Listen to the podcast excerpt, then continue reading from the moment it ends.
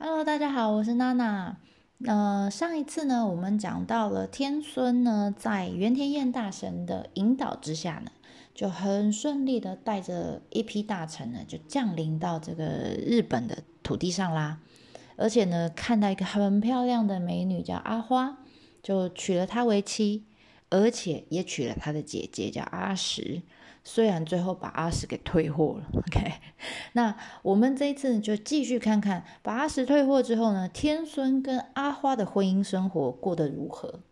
那可能呢，在神的世界里面，时间过得比较快啊，像我们前面讲，你看天孙见到阿花，马上就一见钟情，然后马上求婚，马上提亲，马上结婚，然后马上洞房花烛夜，那根本就是。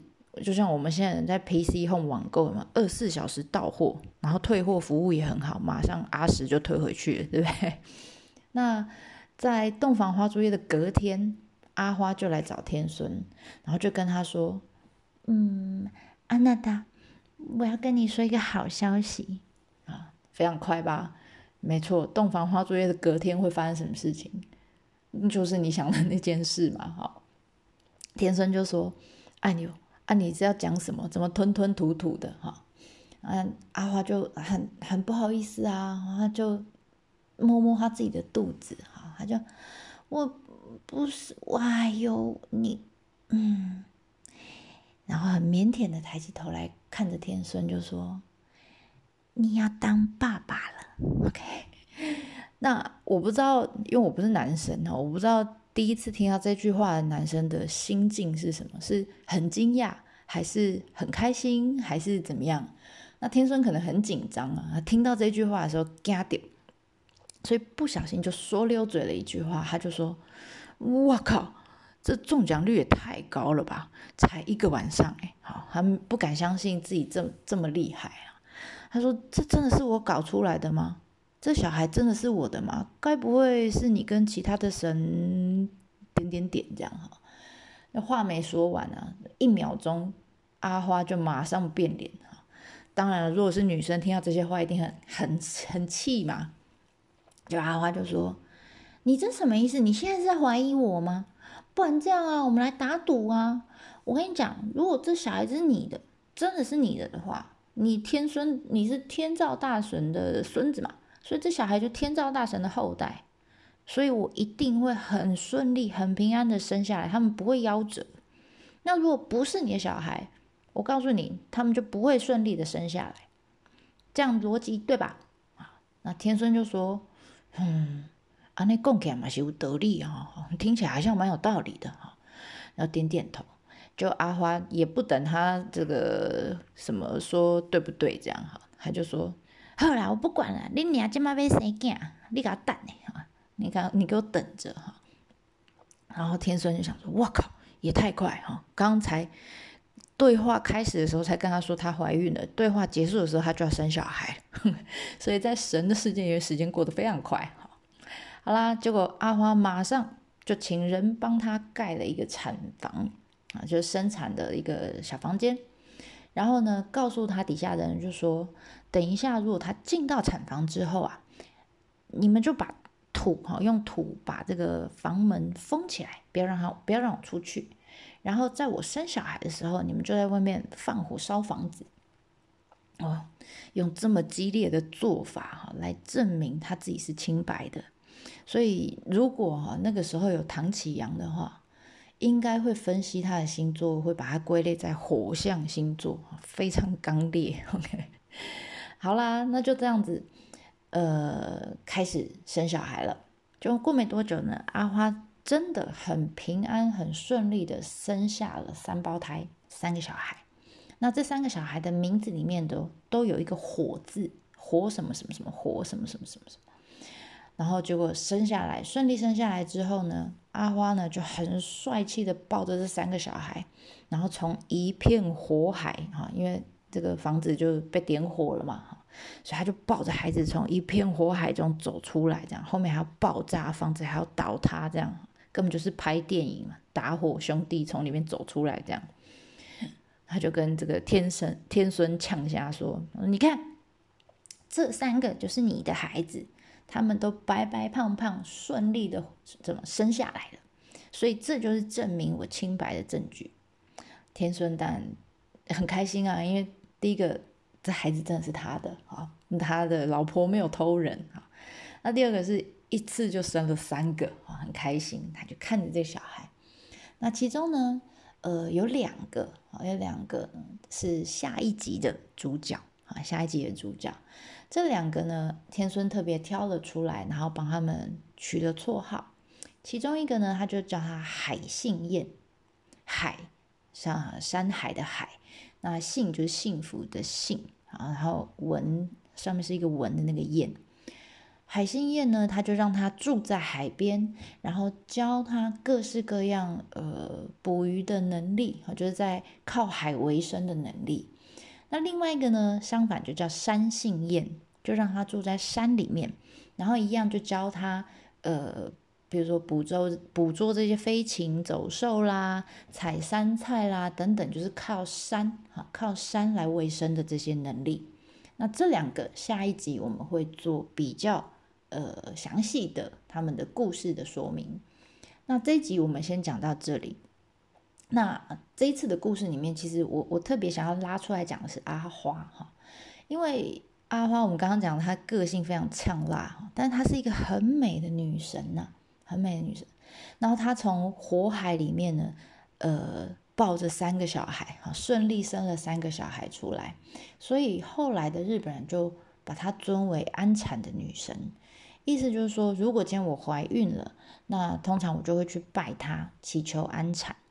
那同时呢，她从火海中可以活下来，哈，就表示她一定有一定的能力，所以日本人又把她尊为火神，然后最后。他的老辈啊，他的爸爸就是天孙的岳父啊，是山神管山的，所以他也身上也同时有这个山神的血脉，所以这几个呃怎么讲线索，我不知道大家这样加起来有没有，大家有没有什么联想啊？其实阿花，你可能看过他哦，或者是你看过他的照片，但是你不知道来，我们先。不讲安产，我们先把安产拿掉。我们来做一个联想题数学联想题，大家可以想看看。我们刚刚讲了几个特性，对不对？阿花等于貌美如花，没错吧？个性刚烈，火象星座，对不对？加上火的元素，火神，加上山啊，他爸爸是山神，这几个等于很美又很呛辣的火山。大家可以想到日本有哪一个是很美又很呛辣的火山吗？应该听过吧？富士山，对。所以我每一次啊，在旅程中，如果是有走到富士山附近的话，只要可以看到富士山，我都会问团员，我都会说：“诶，大家觉得富士山是女生还是男生呢？”但没有讲这段故事的话，大家可能就不知道。那一般人都会觉得，哦，富士山很雄伟，应该是男生吧？但现在我们听过了阿花跟天孙的故事，你就知道，其实她就是货真价实、很呛的火象星座姑娘。OK，而且呢，她的个性很像女生，翻脸跟翻书一样。那你真的去看富士山，你会发现，真的它的气候非常多变。一年四季，随时随地，你可能每隔半个小时、每隔一个小时再来看它，它的造型都不一样。因为有时候会戴像那个凤飞飞的帽子啦，有时候会换画家帽啦，然后有时候没戴帽子，但是有微微微，就是云会在中间的地方，很像围了围巾。那有时候是在下面的地方，很像裙摆，她穿了裙子。那当然也有心情不好的时候，马上可能前一秒。呃，前一个一一个小时你还看到他戴帽子，但下一个小时他全部就穿上了白色厚厚的棉袄，你完全看不到他所以你看富士山的造型跟个性是不是很像女生？就有时候很害羞，然后又很善变这样。那有一次我就这样跟这个团员做介绍，结果呢，有一个团员曾经有个团员问我，我觉得他很可爱哦，他说：“那请问？”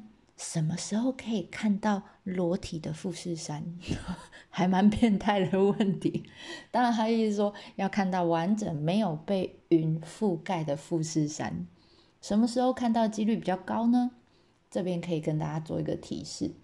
呃，冬天啊，第一年四季来说的话，冬天的几率，比如十二月或一月，看到整颗完整的富士山的几率是最高的。那如果以一天当中的时间来讲的话，中午以前，尤其是清晨的时候，看到整颗富士山的几率是最高。所以综合起来，就是你如果想要看整颗，而且是有呃上面有盖着雪的啊富士山的话，建议你就是冬天的早上好去看，几率是最高的。那你说，可是我没有办法，我一定要其他时间才能去玩。好吧，那这时候就只能看你平常人品如何啦，这不是我们能控制的啦。那没有关系，如果你去真的去到那边，但是你没有看到富士山，那我就会建议你，你去富士山附近啊，其实有很多的浅间神社，深浅的浅，间隔的间，浅间神社呢，尤其是在因为富士山就是跨在山梨跟静冈县中间嘛。所以在山里跟静冈县一带特别多。那这个浅间神社里面供奉的神就是阿花，就是这个女神。那所以你如果看不到山，就可以去神社里面看看她。那据说啦，以前就是呃在富士山附近，只要可以看见富士山的范围里面，通常就会有浅间神社。所以你到任何，你只要看到浅间神社进去，它一定有个角度是可以看到富士山的。那呃，现在大概了哈，全日本大概有一千三百多间多座的这个浅间神社，你把它想象，它就是大大小小都有哈，你把它想象成像分公司一样。那这么多的分公司里面，当然要一个总公司来管啊。总公司呢在哪里？在静冈县的富士山本宫浅间大社啊，它就叫，其实它日文叫总本宫啊，就是总公司的意思。最大的那，如果你有机会到这边来的话，我觉得还有一个很精彩的，不要错过。你如果去刚刚那个呃总公司 参观的话，哈，来这边参拜的话，记得哈，附近有一个是静冈县的富士山世界遗产中心。世界遗产中心有两个哈，一个是富士山的有两个，一个是在山里，一个是在静冈。那建议大家可以去静冈的那一个，它就在总公司的附近。你把它排成一个 set 哈，为什么呢？因为我特别推荐这个点，是因为呃，这个建筑应该说这个世界遗产中心，从建筑的设计到它里面的呃展示方式，到它卖的纪念品，我觉得都很精彩。那这个建筑师非常有名，他叫板茂。那他曾经获得这个普利兹克奖。而且他是一个，我自己还蛮推崇他，他是一个非常具有人道主义的建筑师。呃，现在台湾的话，你可以看到他的作品，就最新的就是台南市的美术馆二馆，大家有机会应该可以去看看，就在台湾，或者是早期一点的，大家应该有听过南投的普里有一个纸教堂，它本来是在神户那边，因为那时候地震。呃，有一个教堂烧毁了，所以他用纸纸，他真的是用纸管去帮他们用很快速的方式重建了一个教会，一个教堂。那后来他就把它呃，等于是移到我们的普里这边来。那但关于他其实有很多可以分享，我们以后有机会再来谈谈他。那这一集我们就先分享到这边，记得哦，富士山是女生，OK。好啦，那我们就下集见喽，么哒呢。